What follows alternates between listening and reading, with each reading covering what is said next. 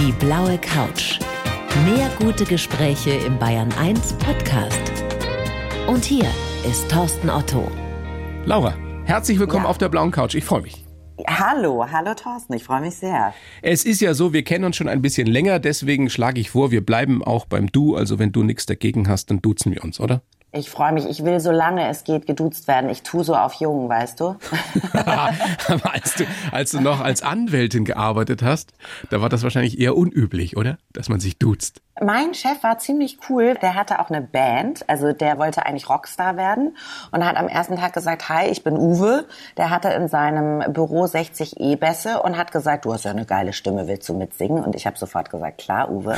Also der war cool und ich habe dann eben in dieser Anwaltsband gesungen. Aber es gab natürlich, gerade Mandanten hat man jetzt eher nicht geduzt. Ob, wobei es auch da auf den internationalen Kontext ankommt. Wenn du mit Amis zusammenarbeitest, natürlich duzt du dich Hm. dann. Ja, das ist ja alles on a first name basis, wie man sagt. Wobei, ganz ehrlich, ich finde auch, man sollte sich das sehr genau aussuchen. Ich möchte ehrlich gesagt nicht von jedem geduzt werden und auch nicht jeden duzen. Ja, ich finde ein Sie manchmal sehr, sehr angenehm. Ist das so? Ja, ich Ja. frage mich, ob dieses Sie auch etwas mit Respekt und ernst genommen Ja. werden und ob es dann für Sie bitte Frau Karasek, weißt du, wenn man das so betont, für dich bitte Frau Karasek. Darf ich dir das Sie anbieten, weißt du, so? Ja, manchmal, So, manchmal ist das ja ganz angebracht, wenn man das Gefühl hat, da ist einer besonders wichtig. Und meistens sind es ja. Ja. nun wir Männer. Ich denke immer, oh, ich bin locker und entspannt und so. Und vielleicht ist das manchmal im professionellen Kontext gar nicht so gut, immer zu easygoing und locker und nahbar zu sein, weil ja, die Kehrseite ist vielleicht in der Tat ein Problem, äh, dass man nicht ernst genommen wird. Wobei ich glaube, dass die Zeiten sich ein bisschen ändern und das ein bisschen mehr verschwimmt und alles ein bisschen ja, dieses formelle, förmliche nicht mehr unbedingt ein Zeichen davon ist, dass man besonders begabt oder sagen wir mal, ja, professionell arbeitet, sondern man kann, wenn du an die Start-up-Szene denkst oder so, da sind auch sehr erfolgreiche, kluge Köpfe, die sich alle duzen. Absolut. Also jeder nach seiner Fasson, würde ich sagen. Wir Genau. duzen uns auf jeden Fall, weil wir uns schon kennen und auch mögen. Du sitzt in Frankfurt, ich in München und äh, das ist natürlich diesem vermaledeiten äh, Coronavirus geschuldet. Geschuldet, genau. Jetzt frage ich genau. einfach mal ganz anders. Was hat sich durch dieses äh, Virus, das uns ja alle mehr oder weniger nervt, in deinem Leben zum Positiven verändert? Was ich wirklich sagen muss, ist, dass meine Kinder und mein Mann und ich natürlich sehr viel mehr Zeit miteinander hatten als sonst. Sonst ist er sehr viel unterwegs. Ich bin viel und gern auch unterwegs. Und äh, die Kinder sind natürlich auch im Kindergarten und so. Und wir hatten im Sommer wirklich so einen Moment, wo wir irgendwie draußen saßen. Wir haben so einen kleinen Garten und haben zusammen gegessen. Und mein Mann sagt, er war noch nie so glücklich. Seit der Geburt der Kinder hat er noch nie so viel Zeit am Stück mit denen ohne Stress, ohne Unterbrechung verbracht. Und das fand ich in der Tat auch sehr, sehr schön. Also dieses sich eben auch mal zu fragen, brauche ich diese ganzen Reisen überhaupt? Brauche ich diesen ganzen Konsum überhaupt? Andererseits, egal ob ich dem was Positives abgewinnen kann oder nicht, ich finde, es ist für unsere Gesellschaft sehr, sehr schwierig, sehr traurig. Es macht mich sehr traurig zu sehen, wie es die Gesellschaft noch mehr spaltet, wenn ich an diese Querdenker-Demos denke und an diesen ganzen Hass, der dadurch noch stärker geworden ist, diese Verschwörungstheorien. Wenn ich daran denke, dass viele meiner Freunde, die in der Gastro und im Event, im Hotel also die Hoteliers sind oder irgendwie in dieser Tourismusbranche arbeiten, dass es denen wirklich elend geht, dass ich viele Schauspieler, Künstlerfreunde habe, die ja jetzt Aktionen starten mit Alarmstufe Rot. Also wie die Kunst darunter leidet und die Gastronomie, das tut mir selber irgendwie schon sehr sehr weh und leid und ich verstehe da gewisse Differenzierungen nicht und ich möchte gern helfen. Wenn du mich so fragst, ich hätte ein Leben lieber ohne dieses Absolut. Ähm, Ja, das geht, glaube Pandemie ich, uns gehabt. allen so. Das geht mit Sicherheit uns allen so. Deine Zwillinge, die sind jetzt fünf, ne? Was bekommen die denn Die schon mit von Corona und wie erklärst du denen, was da passiert? Also es gibt ja so Videos und kleine, ähm, ja so Büchlein oder so Texte auch, wie man Kindern so eine Pandemie erklärt. Die sind eigentlich ganz bewusst. Also mein Sohn ermahnte mich neulich. Ich kam auch von einer äh, Reise aus Berlin, weil ich dort gearbeitet habe. Und ich kam zur Tür rein und wollte meine Kinder umarmen und die stürzten auf mich zu. Mein Sohn sagte aber als erstes, Mama, erstmal Hände desinfizieren. Also, Sehr gut. da werde ich schon belehrt. Ich fürchte, er ist etwas altklug. Woher hat er das denn? Nicht von mir. Also ich bin vieles, aber nicht altklug. Wirklich. Besserwisserisch war mein Vater, der war sehr rechthaberisch. Vielleicht hat es eine Generation übersprungen. Und ich habe viele Marke, aber so irgendwie ist es ja auch süß, wenn Kinder so Eben, altklug sind. eben, in dem Alter auf jeden Fall. ich Glaubst hoffe, du- er verliert es mit 15, sonst wird er extrem uncool. Laura, glaubst du, diese Zeit wird die Kinder maßgeblich prägen? Werden die sich später mal dran erinnern und in welcher Weise? Ich kann das sehr, sehr schlecht abschätzen. Ich habe natürlich die Befürchtung, dass das bei Kindern auch einen Schaden hinterlässt. Also neulich waren auch Freunde bei uns, die haben eine zweijährige Tochter und die sagten, na ja, die Hälfte des Lebens unseres Kindes gibt es jetzt diese Pandemie. Für ein fünfjähriges Kind ist natürlich ein Dreivierteljahr deutlich länger im Verhältnis als für mich auf mhm. mein Leben geblickt, ja. Mhm. Auf der anderen Seite, ich erinnere mich auch noch in den 80ern, an so gewisse Vorgänge. Ich erinnere mich natürlich an Tschernobyl, aber das ist alles so vage. Also richtig Sorgen habe ich mir damals nicht gemacht. Meine Eltern haben mir nur gesagt, du darfst jetzt keine Blaubeeren essen. Ich erinnere mich so vage an den Mauerfall natürlich, aber so richtig ich kann das immer nicht einschätzen, wie sehr das sich in der Psyche doch festsetzt, was man so als Kind erlebt. Naja, wir werden es sowieso abwarten müssen. Wie ja. prägt's dich denn bis jetzt oder kannst du da schon was dazu sagen? Bist du ängstlicher geworden? Äh, bist du vielleicht sogar mutiger geworden noch?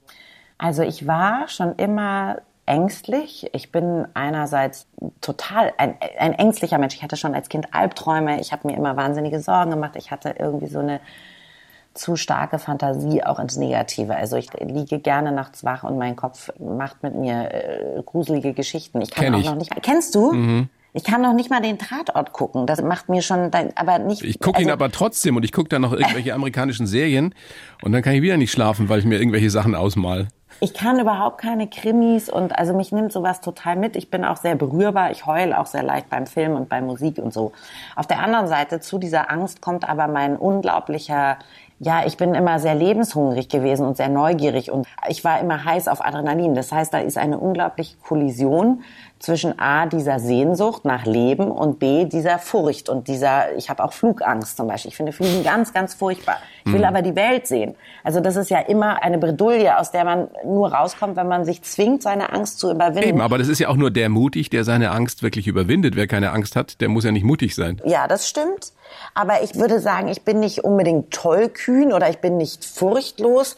Ich bin aber durchaus bereit, mich meiner Angst zu stellen. Ich bin zum Beispiel schon Fallschirmspringen gewesen. Also ich bin aus dem Flugzeug gesprungen aus 5000 Meter Höhe, obwohl ich Flugangst habe. Ich bin Paragliden gegangen. Ich war mit Haien tauchen. Ich mache so verrückte Sport. Also ich liebe auch so alle Wassersportarten. Ja, du liebst halt die Extreme, ne? Ich liebe die Extreme, genau. Aber hat denn diese Zeit jetzt das verstärkt in der einen oder anderen Weise? Ich merke leider auch, je älter ich werde, desto ich werde auch immer ängstlicher. Ich habe das Gefühl, jedes Jahr kommt so ein neuer Spleen hinzu oder so. Insofern will ich da Corona gar nicht die Schuld geben. Aber es hat mich verändert. Es macht natürlich nachdenklich. Und ich bin ohnehin auch melancholisch und schwermütig. Und natürlich hat, glaube ich, jeder von uns in dieser Pandemie auch mal so einen Augenblick der völligen Verzweiflung gehabt und des Weltschmerzes und des, oh Gott, wo soll das hinführen? Was wird aus der Menschheit und was wird aus der Gesellschaft und wie viele Tote muss es noch geben? Also natürlich bereitet einem das manchmal wahnsinnigen Kummer, ja. Aber nicht jeden Tag und jede Stunde. Manchmal denkt man auch, wir schaffen das und vielleicht hat man auch die Hoffnung, dass es was Positives bewirkt, dass eben Menschen mehr zusammenhalten und wir uns wirklich als die eine... Die Hoffnung stirbt zuletzt, liebe Laura. Ja, ja. Du hast ja seit geraumer Zeit eine großartige Talkshow, wie ich finde. Zart am Limit auf ZDF Neo, läuft immer ja. donnerstags 22.45 Uhr. Da behandelt ihr ja solche Themen wie, wie Angst. Ja, wir sprechen über Sehnsüchte, über erfüllte Wünsche, über toxische Beziehungen, also so ein bisschen auch das, was sage ich mal, jeden Menschen beschäftigt. Also jeder Mensch hat ja auch diesen einen Wunsch oder Traum als Kind gehabt, den er sich mal erfüllen will. Was ist das gewesen? Wir sprechen auch über gesellschaftliche Themen, natürlich über Sexismus zum Beispiel. Also das ist mir ja ein ganz wichtiges Thema. Frauen, die immer in Schubladen gesteckt werden. Und äh, wenn ich dann irgendwie höre, ach, du siehst gar nicht aus wie eine Mutter oder ach, du siehst gar nicht aus wie eine Anwältin. Oder? Das hast du neulich gepostet, ne? Da hast du ja. Äh, gepostet, wie sehr dich das stört, auf sehr ironische Weise, dass du dich als Mutter in den Augen mancher Leute, dass du eben dein Recht auf kurze Röcke, wie was, hohe Schuhe, Weißwein und Geschäftsreisen verwirkt hast. Ja, ich habe mein Recht verwirkt offensichtlich. Also was hat dich so aufgeregt? Also und, und wer hat dich da angeschrieben oder wer hat sich da beschwert? Also es gibt ja ganz viele Regeln immer in der Gesellschaft, vor allem äh, meiner Meinung nach für Frauen. Also die eine ist zu laut, die andere ist zu dominant, die andere ist zu schrill und die dritte ist ein graues Mäuschen und ein Mauerblümchen. Also es gibt da ja sehr viele schöne Bilder und für Mütter gibt es eben auch sehr viele Kategorien, also zwischen irgendwie Rabenmutter und Helikoptermami. Und ich habe sehr oft, weil ich eben arbeitende Mutter bin, höre ich halt oft Sprüche wie, ja, aber wer ist denn bei den Kindern, wenn du auf Geschäftsreise bist? Oder Also ich könnte das ja nicht. Also ich finde das ja toll. Weißt du noch, so ein vergiftetes Kompliment, ja, so eine ja, versteckte Beleidigung. Ja, ja. Das sind die also schlimmsten. ich finde das ja toll, dass du das kannst. Aber also mir würde das ja das Herz brechen, wenn ich zwei Tage weg wäre von den Kindern. Also so so ein Sowas kriegst du zu hören, ja? ja. Und man kriegt natürlich auch so Komplimente von anderen. Also, auch für eine Mutter siehst du ja echt doch ganz okay aus, wo man so denkt, wow, danke, freut mich, was heißt für eine Mutter? Und man kriegt eben auch diese Sätze von wegen, neulich sagte wirklich auch eine Bekannte zu mir, ja, Laura, also das ist total lustig. Deine Kinderfrau sehe ich immer auf dem Spielplatz, aber dich sehe ich da nie. Boah. Aber ist es so, Laura, dass so eine Frau wie du, die Anwältin ist, die Mutter ist von Zwillingen, Romane schreibt und jetzt auch noch Talkshows moderiert, dass die vielleicht sogar anderen Frauen unheimlicher ist als uns Männern? ich hoffe, ich bin niemandem unheimlich, weil ich bin ungefähr, also ich bin leider, muss ich sagen, das ungefährlichste, was es gibt. Ich bin, ich bin, äh, ich bin eher ja, du so weißt, das wie Opfer. Mein. Du weißt, wie ich es meine. Ich weiß total, was du meinst. Ich plädiere ja dafür, dass Frauen, was natürlich auch ein Auswuchs des Patriarchats ist, dass wir Frauen viel mehr noch zusammenhalten und eben sagen, wir sind Komplizen. Es ist doch schwer genug. Die Welt hat es gerade schwer genug. Wir haben eine Pandemie. Wir haben immer noch sehr viel Sexismus. Wir haben Rassismus. Wir haben Homophobie. Dann lasst uns doch als Frauen bitte nicht auch noch gegeneinander schießen. Lasst uns doch zusammenhalten und uns geil finden und zu ihr sagen, jede darf so aussehen, wie sie möchte und die eine möchte vielleicht gerne Glitzerwimpern tragen und die andere möchte eben gerne als Mutter mit fünf Kindern zu Hause bleiben. Aber das passt halt wieder nicht in Schubladen, wenn dann jemand so ist wie du. Ja? Wie kommt denn dein Mann damit zurecht, dass du... Ich will gar nicht in eine Schublade, ich will ja, ich weiß. Thorsten. Du, aber ganz ehrlich, Laura, wie kommt, wie kommt dein Mann damit zurecht? Das muss ja auch ein starker Typ sein, mit einer Frau, die so viele verschiedene äh, Bilder befriedigt, hätte ich schon fast gesagt. Es gibt sicherlich Männer, die sowas auch verunsichert oder einschüchtert, aber ich glaube, jeder coole Mann kommt mit solchen Frauen wunderbar zurecht. Ja, der freut sich ja drüber. Auch, mein Mann findet, hat neulich mir ein ganz schönes Kompliment gemacht, hat gesagt, ich habe mich noch nie mit dir gelangweilt. Und das fand ich eigentlich ein sehr sehr schönen Satz. Ich glaube, Fahrt wird's nicht. Ähm, so gut kenne ich dich nicht, aber das würde ich sofort unterschreiben, dass es mit dir nicht Fahrt wird. aber ich meine, selbst auch bei Themen wie, also ich habe eben neulich auch gepostet, oh Gott, es tut mir so leid, ich hatte einen Kaiserschnitt, wie kann ich das wieder gut machen? Also selbst für einen Kaiserschnitt musst du dich ja heute schon rechtfertigen. Warum? Ja, oder wenn du nicht stillst. Ach, weil es keine natürliche Geburt genau ist. Weil du, weil du, weil du natürlich, das Kind muss ja durch den Geburtskanal und das ist ja viel besser. Und wie kann man so faul sein? Damit ist ja konnotiert, die Frau ist zu faul und zu lazy und zu eitel, um mal ein bisschen zu pressen selber. Weißt, weißt du, wo du nur noch mehr, einen noch größeren Shitstorm kriegst, wenn und du dich äh, zu Impfthemen äußerst? Wenn du sagst, Impfen ist wichtig. Genau, das ja, glaube ich. Kannst du dich Aber ich glaube, es verlassen. gibt einige Themen, bei denen man heutzutage Shitstorms kriegt. Das ist ja quasi das Problem am Netz. Also das, das Schöne am Netz ist dieser Austausch, die Reichweite und dass man Menschen wiederfindet. Und es ist eine Utopie und eine Dystopie zugleich, weil es das Furchtbarste im Menschen auch hervorbringt, ja. nämlich diesen ganzen Hass. Ja, und das ist sehr brutal, wenn man das abbekommt und wenn man sich diese Shitstorms zu Herzen nimmt. Ja, man hat bei manchen Themen Angst, sich politisch zu äußern, weil man denkt, oh Gott, nein, da kriege ich nur wieder irgendwelche Morddrohungen von Nazis oder was weiß ich wen. Jetzt hat dein Vater Fluch und Segen dieser digitalen Welt ja schon noch mitgekriegt. Er ist vor fünf Jahren gestorben. Hat der dich genau. in irgendeiner Weise auf diese Welt, auf diese Männerwelt vorbereitet? Mein Vater hat mich insofern null vorbereitet, als dass er, und jetzt kommt, es ist aber lustig, gemein und süß, mein Vater hat mich total vergöttert als Kind, ja. Und mein Vater hat immer gesagt, wenn ich mittelmäßig da so einen Chopin-Walzer geklimpert habe, das ist ja so wunderschön. Da hat er geweint und hört mal, wie sie spielt. Also er fand alles wundervoll, was ich gemacht habe. Du warst seine Prinzessin. Mir, genau, ich war seine Prinzessin, ich war sein Augapfel und er fand mich eben die klügste, die schlagfertigste, die schlauste und so die schönste. Und dann kam ich mit 14, 15 so das erste Mal in Berührung mit Jungs, die ich auch gut fand und habe mit einem Schock und Erschrecken festgestellt, die applaudieren mir aber nicht so wie mein Papa. Das ist ja schrecklich. Seltsam, es sind nicht alle Männer so.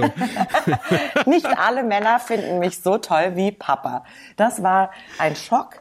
Also um es mal auch ernst zu er hat mich wirklich sehr, sehr vergöttert und ich ihn auch. Wir hatten so eine unglaubliche Liebesgewissheit und Erwiderungsgewissheit. Wir haben uns alles verziehen und uns alles durchgehen lassen.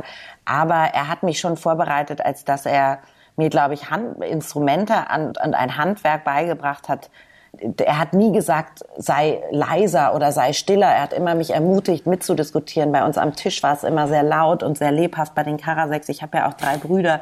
Ich musste mich da durchsetzen. Also das war schon eine Schule fürs Leben, weil man das auch Angst hatte, man musste bei Tisch auch die beste Pointe abliefern. Also man, wenn man eine Geschichte ohne Pointe erzählt hat, hat mein Vater gleich kopfschüttelnd gesagt, nächster bitte. Also das, der konnte das war schon auch eine Bühne. Witze erzählen. Äh, das ja. war einer der wenigen Menschen, dem man wirklich zuhören konnte, wenn er Witze erzählt hat, weil normalerweise wird das ja schnell peinlich, wenn jemand Witze erzählt. Ja, mein Vater liebte Witze. Ich kann mir überhaupt keine Witze merken. Das hat nur mein kleiner Bruder übernommen. Ich kann mir dafür Gedichte mehr. Also ich habe mit ihm so diese lyrische, wir sind immer zusammen zu den Salzburger Festspielen und mhm. in die Oper und haben Gedichte zusammen gelesen von Gottfried Benn und Rilke und Ringelnatz und Brecht.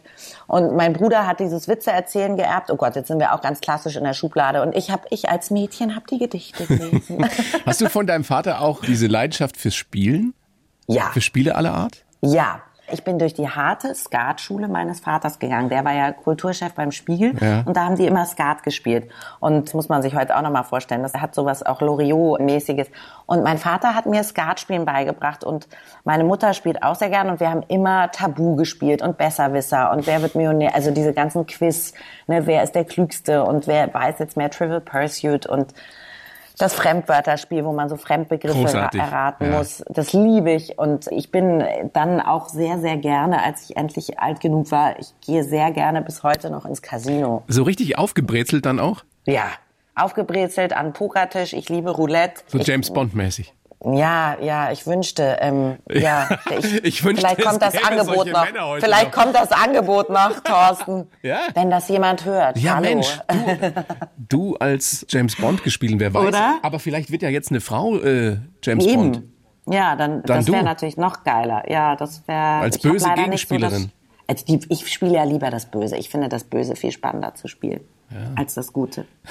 Was ist der Grund dafür, dass du mit deinen Gästen ja auch in deiner Show Zart am Limit so gerne spielst? Ich finde, wenn man mit Gästen Spiele spielt, lernt man sich nochmal anders kennen, weil das so ungeplant ist. Ich glaube, da schießt einem manchmal eben so ein Satz raus, den man in so einem ernsthaften oder auch mal heiteren Talk vielleicht nicht so sagt. Und deswegen spiele ich in meiner, weil es ja auch eine Late-Night-Show ist. Und da gucken wir uns natürlich von den Amis ab, wenn du an Jimmy Kimmel oder James ja. Corden denkst die großartig mit Meryl Streep und da sind sich auch die, die Superstars nicht zu schade zu spielen und ich finde das manchmal hier in Deutschland schade, dass man immer sagt, nein, das macht man nicht und das wirkt aber unseriös. Nein, genau deshalb muss man es machen, weil die Leute sagen, ja. man macht's nicht. Genau. Das ist ja schon mal ein Eben. Grund dafür. Das ist, ein, das ist der Auslöser, dann zu sagen, na dann erst recht. Ich spiele sehr gern und die Spiele haben ja auch immer einen Zweck. Also die Spiele haben immer auch was mit der Thematik zu tun. Wenn wir bei Sexismus eben auch spielen, dass man erraten muss, welche Sprüche, was ist noch sexy, was ist sexistisch. Also dass man auch so ein bisschen dadurch in ein Gespräch kommt und sagt, wie ist denn da die Grenze? Oder wenn wir bei Glück spielen, dass wir ersteigerte Koffer auspacken. Also was ist, es gibt Glück im Spiel Schöne und es Idee. gibt auch Glück als glücklich sein, ja? ja? Also es gibt ja zwei verschiedene Formen von Glück und wenn wir sowas machen, dann wollen wir natürlich auch sehen, wie stehen unsere Gäste, zum Beispiel zum Glücksspiel. Mhm. Das ist wirklich spannend. Das ist eine tolle Idee und du machst es wirklich ganz hervorragend. Also, okay. ja, ne, ich weiß ja, dass du viele Talente hast. Das ist ja das Krasse an dir, dass du schreiben kannst, dass du moderieren kannst, dass du äh, hoffentlich auch eine gute Mutter bist. Bist du eine gute Mutter? Ja, bin eine fabelhafte Mutter. Weißt du warum? warum? Weil ich Spaß habe mit meinen Kindern. Ja. Ich singe mit denen, ich tanze mit denen, wir machen Kinderdisco. Ich bin vielleicht nicht die, die den Hafer-Hirsig-Dinkelkeks backt oder die äh, aus dem Jutebeutel, weiß ich nicht, einen neuen Anorak näht, aber ähm, äh, ich habe hab sofort diverse Mütter vor Augen. Aber auch Väter, die gibt's ja auch. Auch das meine ich nicht bewerten. Ich sage nur, ich habe kein Talent fürs Kochen, fürs Backen, für solche Dinge. Ich habe aber Talent, glaube ich, Lebensfreude zu vermitteln und das mache ich hoffentlich mit meinen Kindern und deswegen haben sie Spaß mit mir und ich habe Spaß mit ihnen. Das ist auch ganz wichtig. Laura, ich habe für dich einen Lebenslauf geschrieben, mhm. den du schon vorliegen hast in deinem Frankfurter Domizil. Also ich brauche ihn ja. gar nicht rüberreichen, sondern du hast ihn schon und du liest mhm. ihn bitte vor und sagst dann danach, was du davon hältst. Und bitte. Okay. Ich heiße Laura Karasek und gehe gerne über meine Grenzen. Also ich habe ja da reingeschrieben, alternativ, bis an, Schrägstrich über. Und du sagst über meine Grenzen. Ja, ja. Okay. Ich habe mich für über entschieden. Sehr gut. Weil ich über die Grenze auch gehe. Auch manchmal im Privaten. Deswegen streiten sich Leute auch nicht gerne mit mir. also, ich gehe gerne über meine Grenzen. Eine Mischung aus Pippi Langstrumpf und Hildegard Knef. Das beschreibt mich ganz gut. Deshalb habe ich mich als Anwältin in einer großen Wirtschaftskanzlei lange wie ein Paradiesvogel gefühlt. Experimentierfreudig wie ich bin, habe ich dann den Schritt in die Medienwelt gewagt. Besonders geprägt haben mich meine behütete Kindheit, mein berühmter Vater und die Geburt meiner Zwillinge. Rastlos und getrieben bin ich immer noch, denn ich will meine Zeit so intensiv wie möglich nutzen. Vielleicht werde ich ja doch noch Rockstar und dann rufe ich den Frauen von der Bühne aus zu, seid so wie ihr wollt und hasst keine anderen Frauen. Was sagst du? Kannst du unterschreiben so? Das kann ich total unterschreiben. Zwei kleine Anmerkungen. Also gerne. Rockstar ist natürlich der Traumberuf, deswegen der letzte, das würde ich auf jeden Fall gerne Frauen anrufen. Also sehr geiler Schluss, äh, toll geschrieben. Ich finde das immer schwierig mit dem berühmten Vater. Aber er war doch berühmt.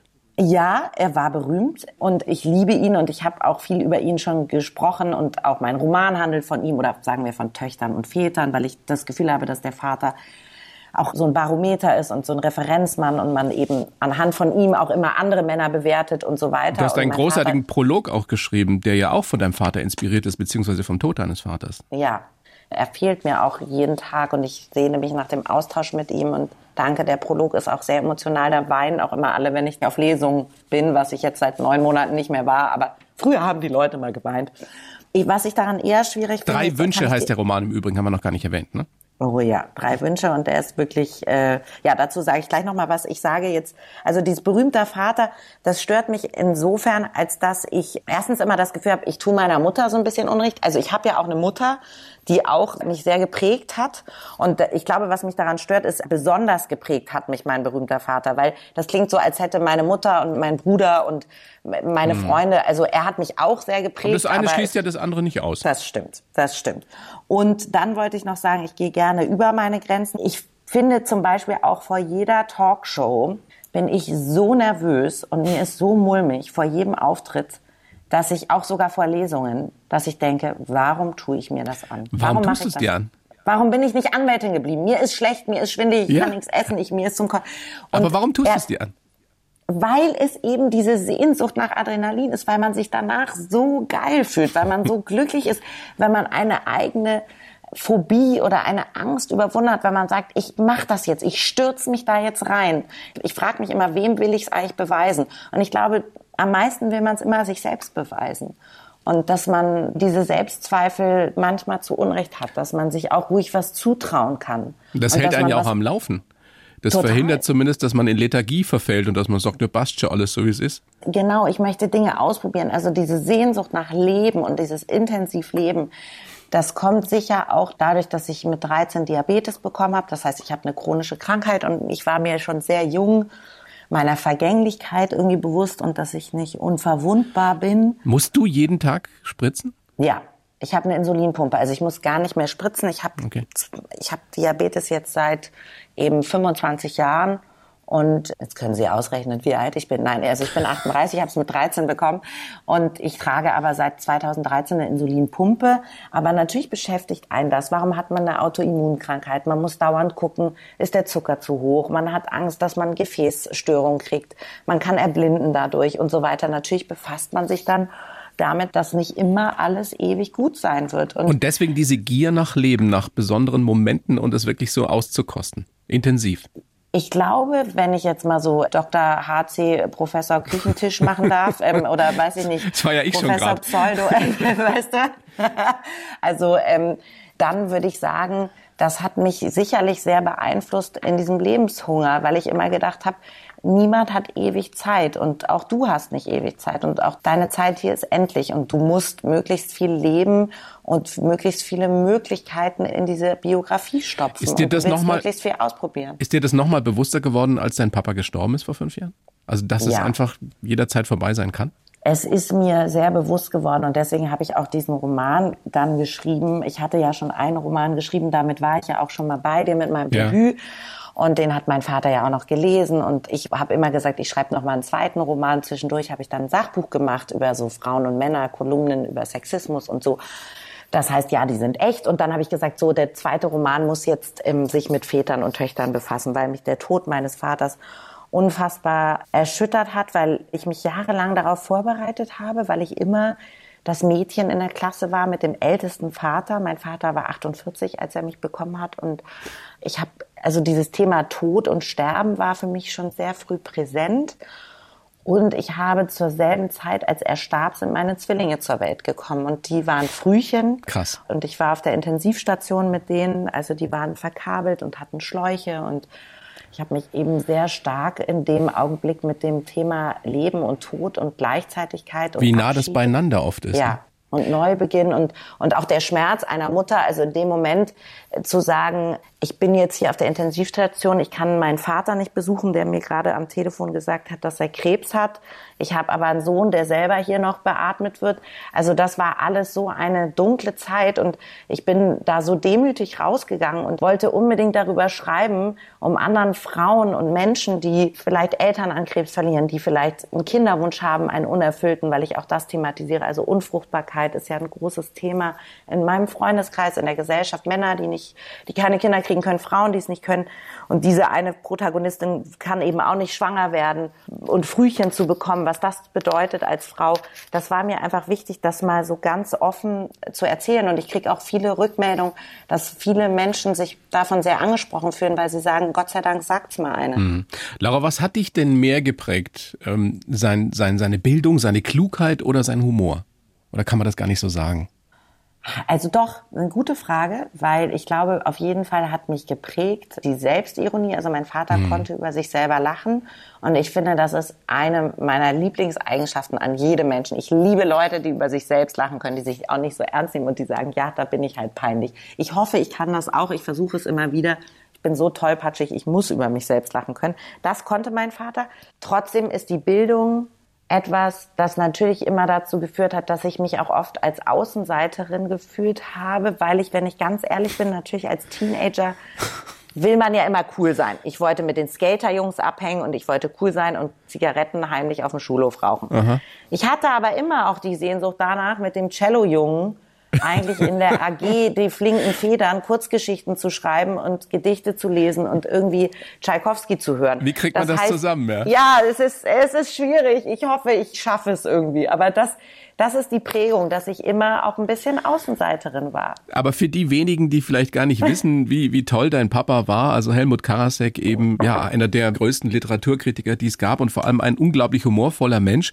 Der hat zum Beispiel mal gesagt, du wirst dich sicher besser erinnern, es ist besser, schweigend für einen Dummkopf gehalten zu werden, als den Mund aufzumachen und es zu beweisen. Das ist so ein toller Satz. Das ist mein Lieblingssatz von ihm und ich zitiere den oft ja. Weil ich selber auch so viel rede und ja. den hat er uns Kindern oft auch gesagt. gesagt. In der Vorbereitung weißt du? halte ich ab und zu mal dran. Ja? Äh, das ist ein sehr kluger Satz eigentlich, ja schweigend für einen Dummkopf geheizt werden. Ja, aber nun muss man auch seine Zeit nutzen und man möchte natürlich auch gerne seine Dinge loswerden, die man zu sagen hat. Und gerade als Frau wird einem ja oft von der Gesellschaft beigebracht, man soll nicht zu viel und zu laut sein. Und deswegen sage ich immer, nee, ich rede besonders ja. viel, weil dann aber ist auch mal ein Treffer dabei, weißt du? Da ist die Chance höher. Das ist auch mal was Gutes. aber wie schön ist es doch, wenn man sich an den Papa so erinnern kann. Mit solch herrlichen Erinnerungen. Also denkst du ich, oft an ihn? Ich denke sehr viel an ihn und ich denke eben auch voller Liebe an ihn. Und ich frage mich auch oft, was würde er jetzt mir raten? Also gerade wenn ich irgendwie verzweifelt bin oder wenn ich im Job irgendwie unsicher bin oder mit der Sendung oder das ist ja von einem literarischen Werk genauso. Bevor dein Buch veröffentlicht wird, mhm. denkst du ja, ich weiß noch, dass bevor drei Wünsche erschienen, habe ich gedacht, ich muss jetzt nachts den Verleger anrufen und sagen, stoppen Sie bitte den Druck. Ich kaufe alle Bücher, egal was es kostet. Kein Ehrlich? Mensch darf das lesen. Weil du so unsicher so, warst? Ja, das ist ja auch eine Hybris. Also sich so ernst zu nehmen im Sinne von, es ist so peinlich, was ich da geschrieben habe, das muss sofort vom Markt. Also man hat als solche Selbstzweifel und mich darüber mit ihm auszutauschen, weil er hatte das auch, er war auch so größenwahnsinnig und gleichzeitig aber auch so unsicher. Glaubst du, er ist ähm, stolz auf dich gerade, auch dass du jetzt äh, wieder einen Roman geschrieben hast? Ja, ich glaube, er hätte sehr viel geweint und er würde den Roman als große Liebeserklärung an ihn hm. empfinden. Aber wie gesagt, er war ja auch verblendet und hat auch gedacht, ich bin eine sehr talentierte Pianistin und auch das war ich nicht. Aber ja, so wie Väter eben mit ihren Töchtern sind, das ist ja auch ganz schön. Aber ist es das Ideal? Wenn ein Vater seine Tochter so überschwänglich liebt und alles toll findet, was sie macht, bereitet man damit ein Mädchen oder wahlweise auch einen Jungen gut aufs Leben vor? Was würdest du sagen? Es ist sicherlich schwierig, weil ich große Probleme hatte dann mit Zurückweisung umzugehen, weil ich ein Nein nicht kannte, weil mein Vater unfassbar inkonsequent war. ähm, das steht auch so in dem Roman. Also ja. eben dieses immer, dann schwört er den Pralinen ab und sagt, na gut, eine noch und noch ein Dreh. Also der war ja auch so ein Lebemann, ja, und immer viel Alkohol und viel Genuss und so. Und ich das natürlich vorgelebt bekommen habe. Alkohol war was Positives, das sprach für Kultur und eben Lebensfreude und Genießertum und so. Und konsequent war er nicht. Und das ist ein Problem, weil man als Kind, egal ob als Mädchen oder Junge, dann mit einem Nein sehr schlecht umgehen kann. Also mit Ablehnung und Zurückweisung, das musste ich erst lernen mit der Zeit, dass das nicht immer persönlich gemeint ist und nicht immer kränkend, sondern dass es auch okay ist, wenn Leute sagen, nein, das, das finde ich nicht gut ja. oder nein, das Projekt unterstütze ich nicht oder nein, wir wollen sie nicht in unserer Sendung haben. Man muss das lernen und wenn der Vater immer sagt, na gut, dann eben doch noch. Also wir wussten, wir Kinder wussten immer, wenn wir Nintendo spielen wollten, fragen wir Papa, Mama sagt nein, Papa sagt eh, wenn wir das dreimal auf die Tränendrüse genauso. Drücken, ja. Ohne ist meiner, meiner so? Frau jetzt Unrecht tun zu wollen, aber ich glaube auch, ne. Ich bin ja halt einfach weniger da und wenn ich dann da bin, dann will ich halt auch nicht der Papa sein, der nein sagt und bin natürlich fürchterlich inkonsequent. Oh, mein Vater war herrlich inkonsequent. auch mit sich selber eben ich werde nie wieder einen Schoko. Also so, ja, und dann leert er doch die Minibar im Hotel. Also es ist, ja. Du ich mag inkonsequente Menschen, weißt ja. du, das ist mir so sympathisch. Ach, konsequente Menschen sind mir auch suspekt. Ja. Du hast mal gesagt, ich war ein lautes Kind und eine schwermütige Jugendliche. Ging ja. das los mit der Pubertät? Also ist ja eigentlich so typisch, ne? Klischee, Mädchen ja. in der Pubertät, auf einmal kommen die dunklen Gedanken, die Melancholie und, und die Total. Zweifel und also Unsicherheit. Ich, war, glaube ich, wirklich ein unfassbar fröhliches, lebhaftes Kind und war auch sehr glücklich äh, und auch eine Rampensau. Also man sieht das auch auf so Familienvideos, wo ich immer vor der Kamera tanze und singe. Und ich glaube, dann kam vielleicht auch ausgelöst durch Diabetes, vielleicht durch Pubertät, vielleicht durch Zurückweisungen, die ersten oder äh, Schläge so ins Gesicht, dass ich dann auf einmal doch sehr melancholisch wurde und schwermütig und viel Tagebuch geschrieben habe und und mich selber nicht so mochte und immer dachte, warum bin ich so gefallsüchtig und warum ist es mir so wichtig, was andere von mir denken und warum bin ich so unsicher und wie kann ich das verbergen und ja, also ich glaube, das ist ein normaler Prozess in der Pubertät, aber bei die mir war der vielleicht auch extrem. Ja, die Frage ist, was man dann draus macht oder was das Leben daraus macht. Du bist mit 15 ja dann auch ins Ausland gegangen, erst Paris mhm. und dann mhm. in die USA. Wie wichtig mhm. war das und wie hast du dich da verändert? Das war total wichtig für mich, weil ich in Paris, ich habe das natürlich genossen, da so einen Exotenbonus zu haben. Ich war halt die Deutsche auf der Schule und hatte meinen allerersten richtigen Freund dann auch da. Der hat mich da zwar am Ende mies behandelt, aber ich war da glücklich, das erste Mal richtig verliebt in Paris. Und gut, der war dann irgendwann Drogendealer, aber das ist eine andere Geschichte. Also ähm, das war alles. Es war sehr wild, ja. Der, der war dann irgendwann Drogendealer. Ja. Hast du irgendwann erkannt, dass er Drogendealer ist? Ich habe irgendwann erkannt, dass er Drogendealer ist und die Wohnung war so voller Graffiti. Und wir haben aber heute noch Kontakt über Facebook. Also da sehen wir wieder das Schöne an Social Media. Und er hat mich auch vor einem Jahr noch zu seinem 40. Geburtstag eingeladen. Hat er denn jetzt eine andere Laufbahn eingeschlagen? Ja, er war ganz lange Koch in Tel Aviv. Also er ist jüdisch, also halb Holländer, halb Franzose und ist dann ein paar Jahre nach Israel zurückgegangen und lebt jetzt aber wieder in Paris. Und alleine so Leute kennenzulernen, das war für mich einfach ganz toll, in Paris zu leben. Hatte ich ganz viele Freunde aus ganz viel verschiedenen, aus Nigeria, aus der Türkei, aus mein bester Freund in den USA war aus Japan, mein anderer, mein Boyfriend in den USA war aus Brasilien. Also das war natürlich eine prägende Zeit, klar. Und ich war immer eben the German Girl sozusagen. Das war auch mal ganz nett, ja. Ja, entsprichst natürlich auch äußerlich absolut dem Klischee eines German Girls. Es geht, du, ich kann dir sagen, im Ausland, ich wurde in Paris und in den USA immer gefragt, vous êtes russe, also ob ich Russin bin oder okay. Polin oder Tschechin, was ich ja auch bin, also meine Wurzeln ja. sind ja tschechisch und polnisch, also das Slawische oder äh, wenn es ganz gut lief, auch mal Schwedin. Aber ich nehme, habe das alles als Kompliment genommen. Very international. warum, warum hat jemand wie du, der so künstlerisch begabt und ambitioniert ist und der aus so einem Haus kommt, dann Jura studiert? Warum bist du nicht gleich Schriftstellerin geworden oder äh, Musikerin oder Moderatorin oder was auch immer? Bin ich denn irre? Nein, ich wollte was Bodenständiges. Ich wollte, wie um es mit Loriot zu sagen, ich wollte mein Jodeldiplom. Nein, also ich. Ähm, Sehr schöner Vergleich ich, mit Juristen. nein, ich wollte nichts Bodenständiges, das ist natürlich Quatsch. Ich wollte Jura studieren, weil ich dachte, damit lasse ich mir alle Chancen offen. Ich wollte mich nicht festlegen. Ich habe gedacht, wenn du Jura bis erste Staatsexamen, danach kannst du immer noch an eine Journalistenschule, an Absolut, genau das gleiche habe ich auch gehört von meinem Vater. Mit Jura Oder? kannst du alles kannst machen. Du alles machen. Natürlich. Und hast dich dran gehalten? Ja, bis zum ersten Staatsexamen. ja, siehste. Und ich habe neulich einen ganz guten Witz gehört. Da war irgendwie so 2040, sagt der Sohn zu seinem Vater, Papa, ich möchte aber viel lieber Jura studieren. Und dann sagt der Vater, du übernimmst den YouTube-Kanal deines Vaters und damit basta. Also so haben sich die Zeiten verschoben. Ich fand Jura gesellschaftlich spannend. Ich finde auch Verfassungsrecht spannend, also Grundgesetz. Ich fand auch Strafrecht spannend. Ja, so Kriminologie. Von, ja, super. Rechtsphilosophie, Rechtsgeschichte. Also Jura, ich dachte, da hast du irgendwie so eine, da hast du mal den Überblick über das ganze Funktionieren einer Gesellschaft, über einer Demokratie. Und dann landest du spannend. in einer großen Wirtschaftskanzlei in Frankfurt. Ja. So kannst gehen von was, was war der Plan? Einfach viel Geld verdienen? Der Plan war, erstes Examen machen, Filmhochschule. So, dann lief das erste Examen so gut, habe ich gedacht, okay, zweites Examen machen. Zweites Examen in Frankfurt gemacht, von Berlin nach Frankfurt gezogen, gedacht, okay, zweites Examen, aber dann wirklich äh, hier Romane schreiben, Drehbücher schreiben, ciao. So, dann lief das zweite so gut, dann bekam ich hier lauter Angebote von riesigen Wirtschaftskanzleien. Dann habe ich gedacht, einmal in diese Männerwelt reinschnuppern. Okay. Einmal in so einem Hochhaus sitzen, im 38. Stock und die großen Deals mit verhandeln. Weißt du, so Bad Banks mäßig, so. Ja. War's so? Und Wolf of Wall Street. Ja, so war's. Echt? Ich hab da viel gelernt, ja. Aber so ja. richtig auch im Kostümchen und wie man sich das so vorstellt, also wie sehr Paradiesvogel warst du da? Also sagen wir mal so, ich musste mehrfach zum Human Resources Chef wegen meiner Outfits. Ähm, ich bin da doch aufgefallen, man fällt da ja ohnehin auf als Frau und dann noch als sehr junge Frau. Ich war da ja auch das Nesthäkchen lange im Team und ich trage eben auch gerne mal Lippenstift und so, weil ich auch finde, Lipgloss äh, vernichtet keine Gehirnzellen. Also das schließt sich ja nicht aus. Nur weil man Lipgloss hat, kann man trotzdem eine gute Anwältin sein. Das war auch mein Statement als Feministin ja, ich bin da sehr aufgefallen und ich hatte diverse problematische Treffen und ich habe natürlich auch mal blöde Sprüche bekommen. Ja, ich ja, wollte gerade sagen, hast du da lernen müssen, eben dich in dieser Männerwelt, in dieser Macho-Welt da zu behaupten und wie gut ist dir das gelungen und wie schlimm war's?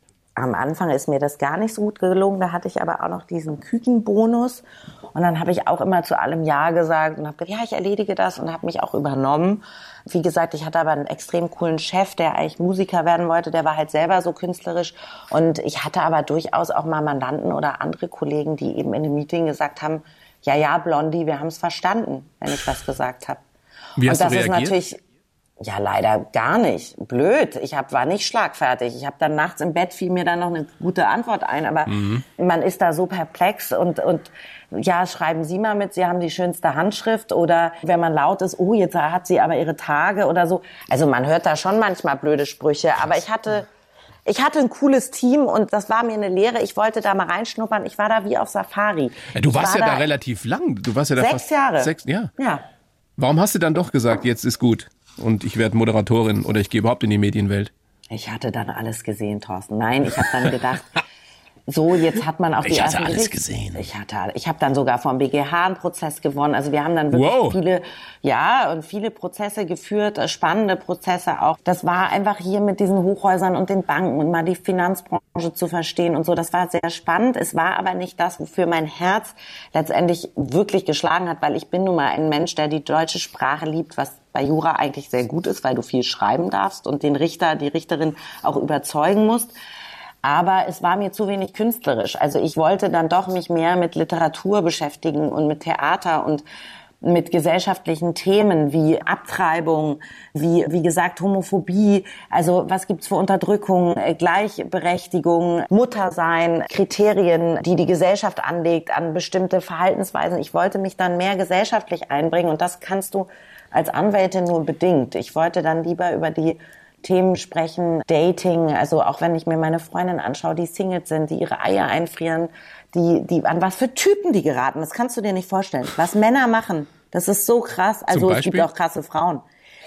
Ja, also einfach dieses ganze Ghosting dann, also sich nie wieder melden und, und eben beim ersten Date sagen die dann noch so, ach, du wärst eine Frau, ich würde dich sofort heiraten und dann fragt man sich, wenn eine Frau sowas beim ersten Date sagen würde, dann wäre der Mann aber sofort weg und dann halten die ihre Versprechen nicht oder stalken oder sind super eifersüchtig und gehen im Internet, legen sich ein falsches Profil an, um zu gucken, aber warum, mit welchen Laura, Typen warum? die schreibt. Warum lassen sich das so viele Frauen, kluge, intelligente, top ausgebildete Frauen bis heute gefallen? Das verstehe ich manchmal nicht. Also äh, ganz, ganz platt gesagt, es gehören doch dann letztendlich zwei dazu. Ich glaube, es ist in der Tat ein Riesenproblem, dass man immer so verurteilend denkt, na ja, sowas passiert ja nicht mir oder sowas mhm. passiert halt den Mäuschen, den Mauerblümchen. Nein, das passiert auch starken Frauen, weil äh, es passiert auch tollen Männern, also um Gottes Willen. Ich habe sicher auch schon den einen oder anderen Mann früher an der Nase herumgeführt. Mir wurde auch schon das Herz gebrochen, also ich habe ausgeteilt und eingesteckt. Aber ich war nicht psycho, also ich habe nicht bewusst gequält oder dafür gesorgt. Aber glaubst so du, mehr Männer quälen als umgekehrt Frauen? Nee, das will ich gar nicht sagen. Ich finde es nur bedauerlich, dass dieses toxische und dieses unverbindliche und dieses in die Irre führen, also jemandem leere Versprechungen machen, jemandem etwas suggerieren, was man gar nicht meint. Also du bist die Frau oder der Mann meines Lebens, dass die Beliebigkeit eine große Rolle spielt, also diese Austauschbarkeit. Mhm. Man hat halt Instagram oder Tinder und WhatsApp und Telegram und was weiß ich nicht alles und man chattet eben parallel mit 20 verschiedenen Typen oder Frauen. Es ist alles so austauschbar. Es ist alles so, ja, macht die nicht mit, macht's der mit. Ich Wenn bin so froh, so froh, dass ich nicht mehr da irgendwie auf dem Markt bin und mich um sowas kümmern muss. Du musst ja auch durchdrehen. Und wenn ich dran denke, wie unsere Kinder, also ich habe jetzt eine knapp 16-jährige Tochter, wie die damit aufwächst und wie schwierig das ist, wirklich da eine intakte, feste Beziehung zu finden. Weil die ja alle diese Möglichkeiten haben da im Netz und du einfach gar nicht mehr wissen kannst, ist das jetzt für länger oder ist es nur für heute und morgen?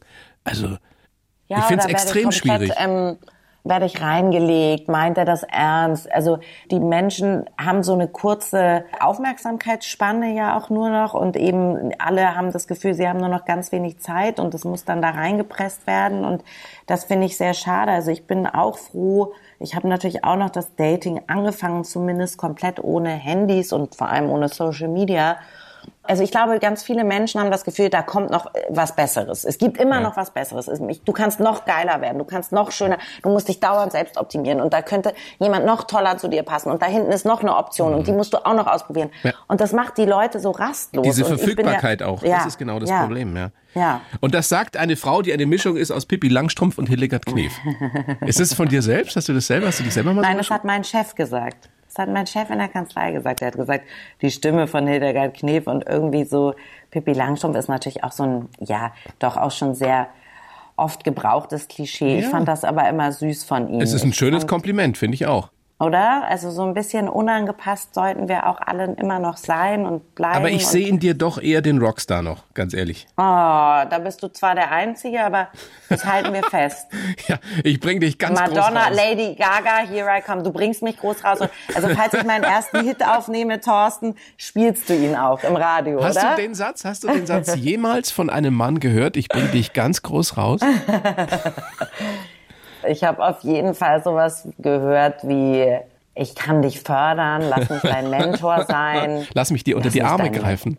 Lass mich dir helfen. Ich kann dich, ich kann da was für dich einrichten. Ja, oh, aber es gibt ganz sind tolle wir Männer. Also schlecht bin, manchmal, echt. Du, ich bin eine Feministin, die und Achtung, jetzt kommt's Breaking News, Spoiler Alert. Ich bin eine Feministin, die Männer liebt. Auch diese gibt es. Man glaubt es kaum und ich bin auch sogar rasiert. Also es ist, äh, es ist unglaublich, aber es gibt es. Laura, besser wird's nicht. Das ist der ultimative Schlusssatz für unser Gespräch. Ich bedanke mich sehr bei dir. Das ist wirklich ich bedanke mich für die Einladung. Ein großes Vergnügen, mit dir zu sprechen. Dankeschön. Die blaue Couch, der Bayern 1 Talk als Podcast. Natürlich auch im Radio. Montag bis Donnerstag ab 19 Uhr.